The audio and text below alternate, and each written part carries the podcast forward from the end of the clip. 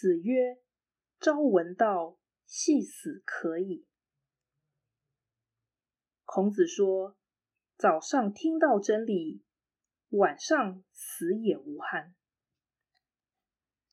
道义阐释，此说简洁有力。它显示追求真理的人富有热情与勇气。绝不像一般人行尸走肉、不知所终。值得注意的是，圣人乐天之命，可以殉道，却未曾殉道，因为吉人自有天相。天降圣人，岂是为了加以毁灭？孔子此言。